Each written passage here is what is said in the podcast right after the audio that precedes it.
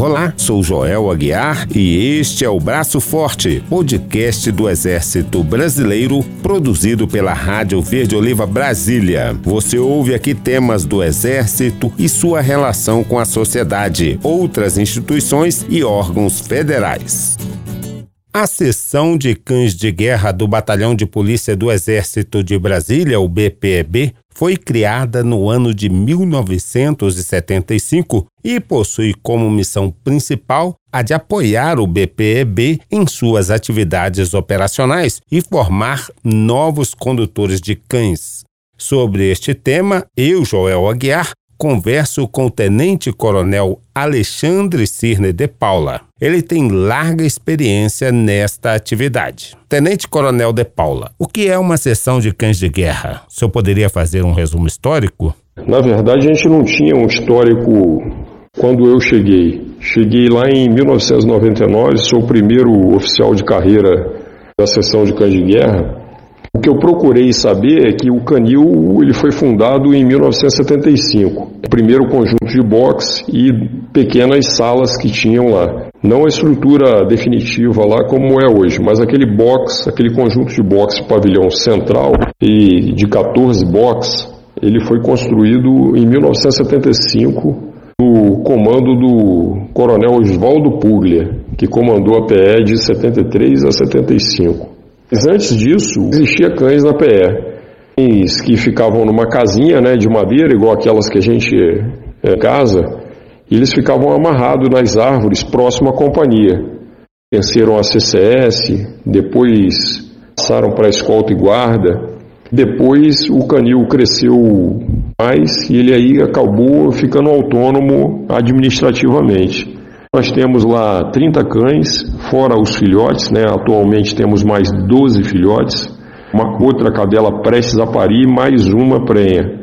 E temos 76 box, uma área construída de mais de 700 metros quadrados só do hospital. Então, fora os 71 box. Exatamente, aí é a maior estrutura do Exército Brasileiro hoje, é de canil, né? Canil do Batalhão de Polícia do Exército Brasília. Quem são os clientes da seção de cães de guerra daqui de Brasília? Todo tipo de servidor de órgão público que opera com cães nos conhece e às vezes faz curso conosco. Uma outra atribuição, uma terceira atribuição é reproduzir cães para o Exército. O BPB é responsável por pregar ao Exército 40 cães por ano, novos cães. E esses cães são designados prioritariamente do Comando Militar do Planalto para cima, excluindo o Comando Militar da Amazônia e o Comando Militar do Norte.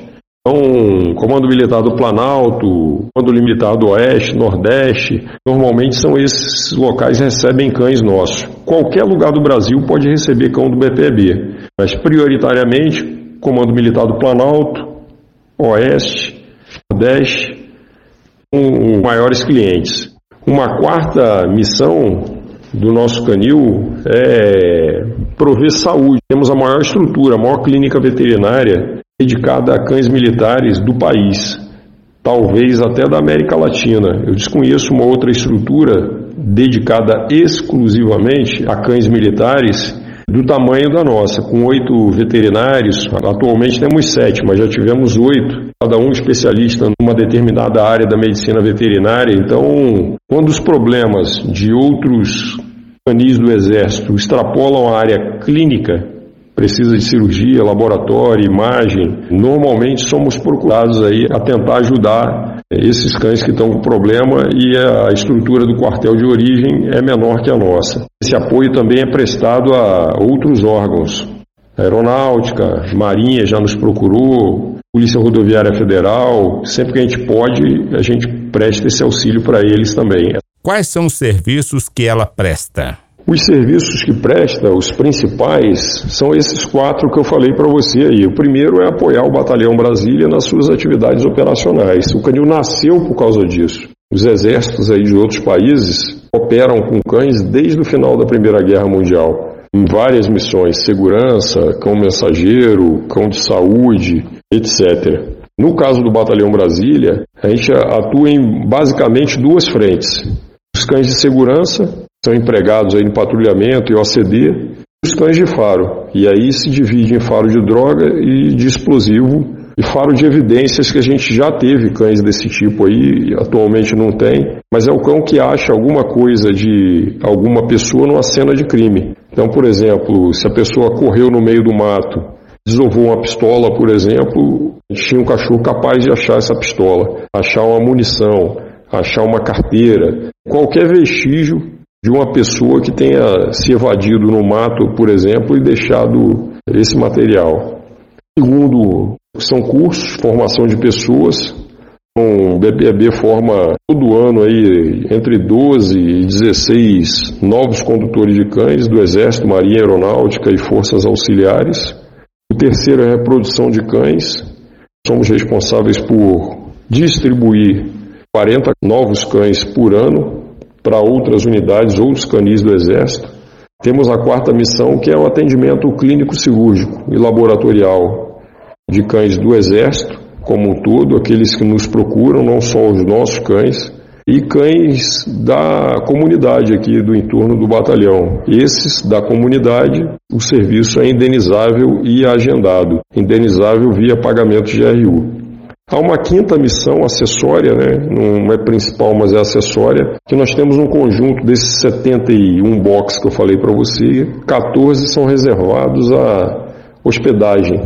Então, militar ou civil que vai viajar, sair de férias e quer hospedar o seu cão lá, tem, existem normas, né? O animal tem que estar vacinado, com saúde, tem idade mínima, a idade máxima. Ele também paga uma guia de recolhimento da União, agenda reserva né, o hotel e pode deixar o seu cão hospedado lá.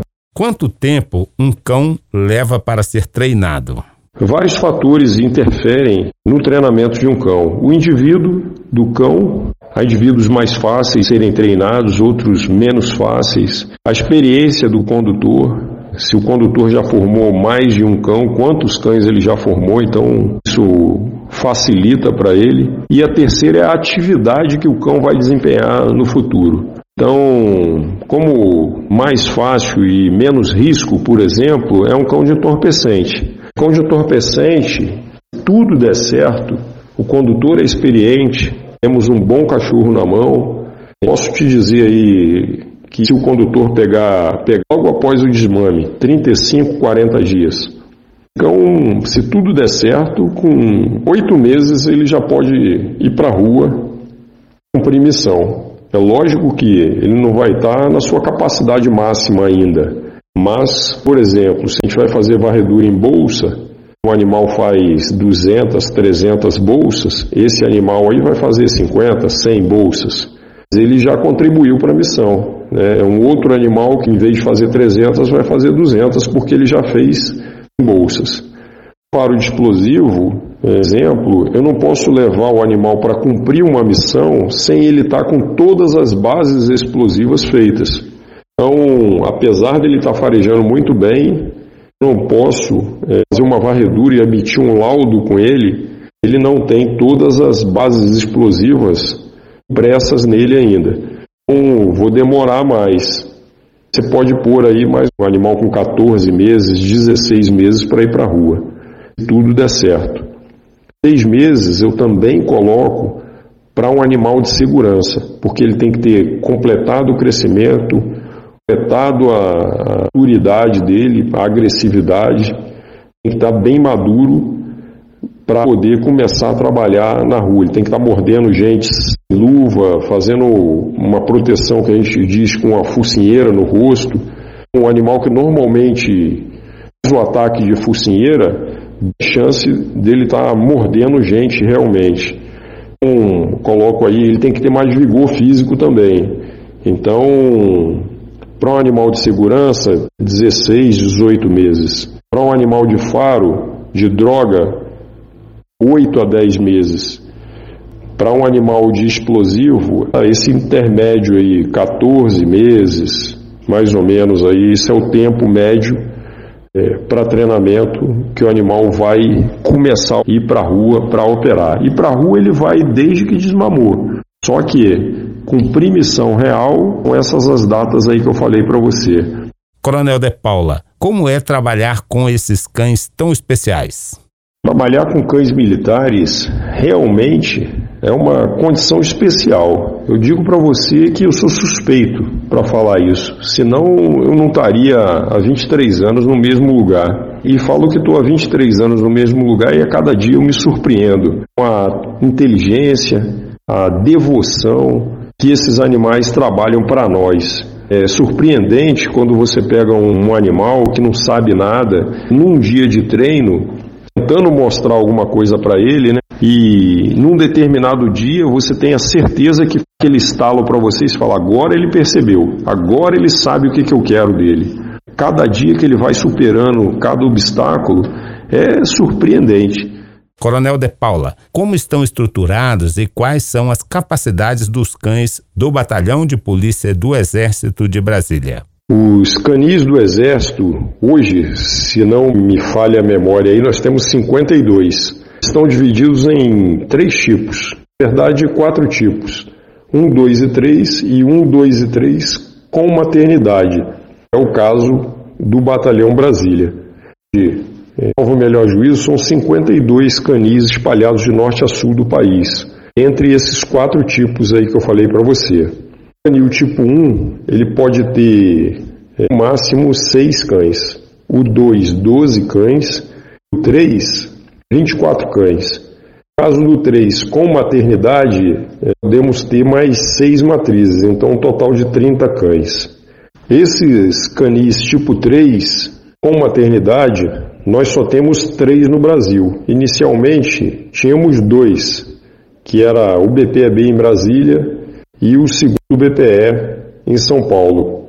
Depois nasceu mais um centro de reprodução que é o 7 Batalhão de Polícia do Exército em Manaus. Quais são as habilidades de um bom adestrador? As habilidades de um bom adestrador, pela minha experiência ali, percebo que aquele militar que chega ao quartel e já teve contato com animais, ele sai na frente dos demais.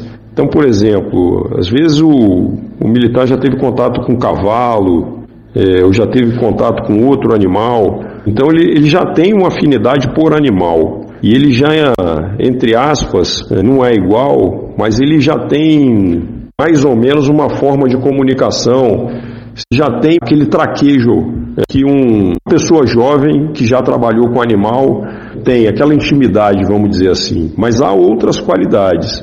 Uma é a paciência. Por vezes a gente treina, quer incutir alguma coisa no animal, eu estou entendendo o que eu quero dele, mas o animal ainda não entendeu. Então tem que ser paciente, não perder a calma.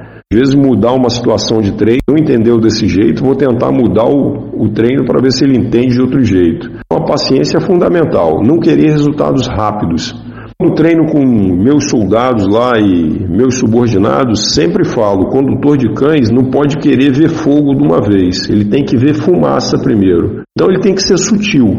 Por vezes, o animal não está indicando o que ele quer ainda, mas o animal começou a procurar, falou: opa, vendo fumaça, vai sair coisa boa daí. Então ele tem que saber ver, ter esse feeling e ver pequenas nuances de falar assim, ó, o animal, apesar de não estar tá aparecendo ainda, ele está evoluindo. O fato de eu ir lá, tirar ele do box para treinar e ele querer entrar na casinha, na, falou, o animal está gostando do exercício, apesar dele não saber indicar ainda. O treino está sendo prazeroso. E o condutor que tem feeling, ele tem que perceber. Portanto, agora sabemos que o Exército Brasileiro conta com os trabalhos e a devoção de cães soldados que estão à disposição do Exército Brasileiro de norte a sul, todos os dias, ajudando na sua missão principal: garantir a defesa do nosso território e cumprir suas missões constitucionais. Conheça mais sobre o Exército Brasileiro. Ouça, siga e compartilhe o Braço Forte. Confira também no eb.mil.br.